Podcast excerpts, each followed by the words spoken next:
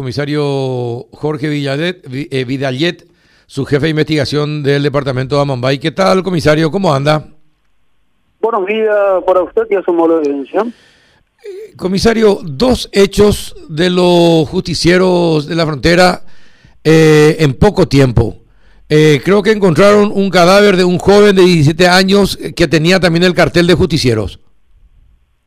Así mismo es como está manifestando eh, encontramos en el transcurso esta mañana, tempranas horas de la mañana, encontramos el cuerpo de un joven eh, de 17 años y también con, una, con un cartel ahí atado a sus piernas que decía los justicieros de la frontera estamos de vuelta, vamos por todos, muertas los ladrones.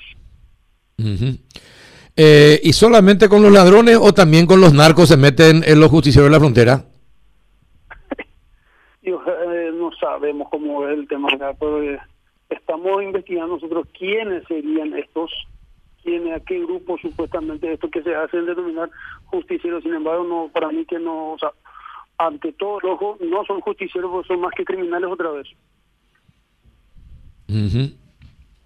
Claro, pero de todas formas eh, no se puede permitir esto. ¿Qué hacen, ¿qué hacen para tratar eh, de encontrar y de saber quiénes integran eh, este grupo de justicieros de la, de la frontera, comisario? Y justamente estamos trabajando sobre eso nosotros. Nuestra mayor preocupación es identificarla a estos, a esta persona quien se hace llamar justiciero de la frontera. Nosotros estamos trabajando sobre algunos elementos que tenemos ahora mismo y ojalá tengamos más y más elementos para poder identificar y llegar a ellos. Pero vos sabés que muchas veces acá también prima el silencio y estamos viendo la forma de llegar a ellos mediante elementos técnicos y científicos. eh, sí, el, porque... ¿Y tienen más datos de lo que pasó anteayer eh, con el asesinato de estos dos jóvenes también, del muchacho de 21 años y su novia? Sí, estamos teniendo elementos muy importantes. Nosotros estamos trabajando también sobre lo que te había mencionado, sobre elementos que tenemos estamos por buen camino. Ojalá tengamos la, la certeza de quiénes podrían, de quiénes de quiénes podrían tratarse. Tenemos las características de los vehículos, ya tenemos características físicas también, y estamos trabajando con el propósito de identificar plenamente quiénes serían los eh, estas personas que realizaron el hecho. Exacto. Eh, Juan.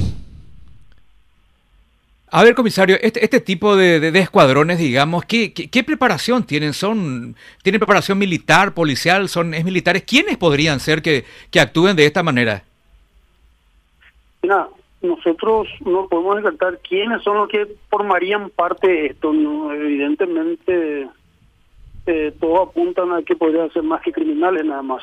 No, no sabemos, no te puedo decir con esta actitud si son ex policías, si son ex militares, si son, no sé pero vamos a trabajar sobre eso con el propósito de identificar quiénes estarían detrás de estos.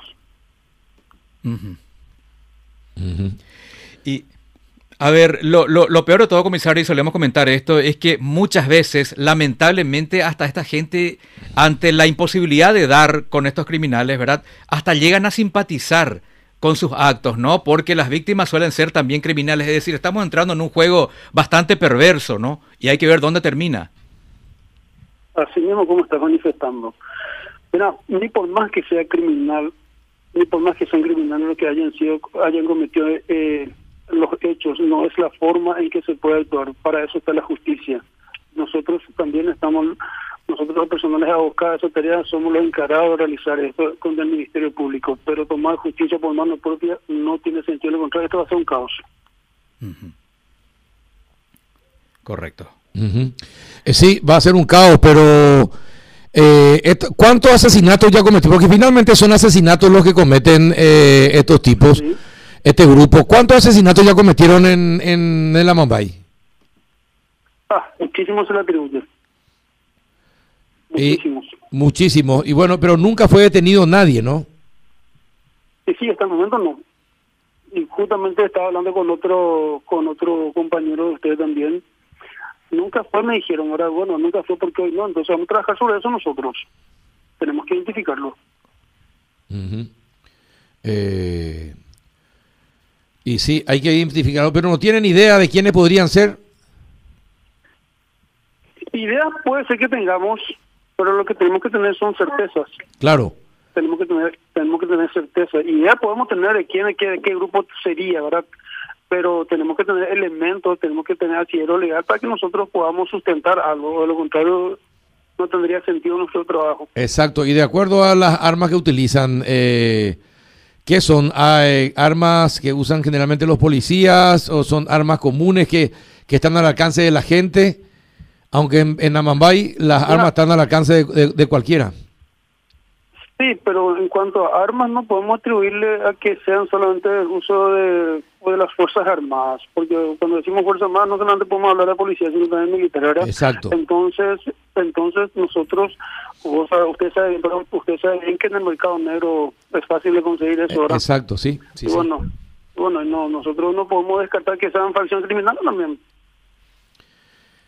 También, eh, exactamente. Eh, ahora, esto que se hagan llamar eh, justicieros de la frontera es llamativo, ¿no? Sí, para mí es mal llamado. Sí, para mí también. Coincido con usted. Sí. pero usted sabe que increíblemente hay un sector importante de la población que simpatiza con su accionar. Sí, sí. en eso coincidimos también. En eso coincidimos también que algunos dicen inclusive hay una jerga acá que dice, o oh, falta que imagina, algunos están diciendo. Exacto. Y sí. Eh, sí, efectivamente. ¿Y se identificó al chico hoy, siete años encontrado hoy? Sí, sí, se le identificó. De hecho que si hablamos de un antecedente, nosotros tenemos que mencionar que anoche en una casa irrumpieron dos personas eh, con capucha, encapuchadas ambas con un arma de fuego en mano, eh, en que estaban reunidas eh, dueño de la casa con sus hijas, más este muchachito, más este joven, y entraron cuando estas chicas se percataron, los, propietarios, la, las dueñas, o sea, los, propietarios de la casa se percató, empezaron a correr y se, se refugiaron en un sanitario, en un baño, ¿verdad? Y este este muchacho no corrió la misma suerte. Cuando las chicas salieron, ya no lo encontraron a, a, este muchacho y ellos dijeron que a lo mejor se escapó también, pero ellos no tenían mayores datos sobre esta persona que hoy es víctima, ¿verdad? Que solamente ellos tienen a decir que era eh, un fulano, es, eh, se dio un nombre y un apellido. De hecho, que dio su segundo apellido, no su primer apellido.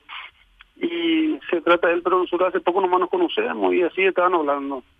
Pero después nosotros averiguamos hasta muy altas horas de la noche si había una denuncia de personas desaparecidas que no están regresando a su hogar. Y en el transcurso de la mañana recién pudimos contactar con la madre, ya que su teléfono estaba apagado cuando estábamos realizando la entrevista empezamos ya a circular las primeras imágenes eh, que a lo mejor ustedes también tienen ya verdad las primeras imágenes que corresponden y bueno y cuando ella vio sí dijo sí es mi hijo eh, todas las características físicas y después se constituyó hasta el lugar donde estaba el cadáver y reconoció plenamente que se trataba de su hijo. Eh, ¿El chico presentaba rastros de tortura? Aparentemente nosotros al jugar porque a partir de la caja torácica para arriba hasta el cuello presentaba cortes, cortes importantes, eh, son como laceraciones, cortes y hasta la altura del cuello y parte del rostro. Y aparte eso también eh, tenía el abrigo puesto todavía y se podía notar que tenía eh, fueron desmembrados sus, sus manos. Qué bárbaro. Haciendo entender, haciendo entender que es un famoso, es un más o menos haciendo el significado siempre tiene esto acá que podría tratarse de que no toquen más cosas ajenas. Exactamente, sí, por, por ladrón que no lleve cosas ajenas. De todas formas, eh, indica que hay mucho sadismo también en esta gente, ¿eh? Sí, y yo creo que más bien, aparte de eso, te dije que son no solamente el mensaje que están dejando ahí, o sea, tiene un doble mensaje, aparte de que están de vuelta, ellos hacen entender también de que todos aquellos que se dedican a esto estarían corriendo la misma suerte. Sí. Y dígame, el, ¿cuáles eran los antecedentes del chico fallecido? No, no. Mira, en cuanto a antecedentes, nosotros no tenemos registrado en el sistema, en nuestro sistema informático, tampoco tenemos denuncias que se indique, les indiquen a él como autor de algunos hechos y bueno, estamos averiguando si, si existe o no algo que haya cometido. No sé si se equivocaron o no, pero bueno, estamos viendo si qué podía, cuál sería el trasfondo en sí. Eh, este se, se, está convirtiendo este en un escuadrón de la muerte, comisario, y no se puede permitir eso. Claro que no. No se puede permitir ante nada. Ante nada. Sí, exacto. ¿Algo más, Juan?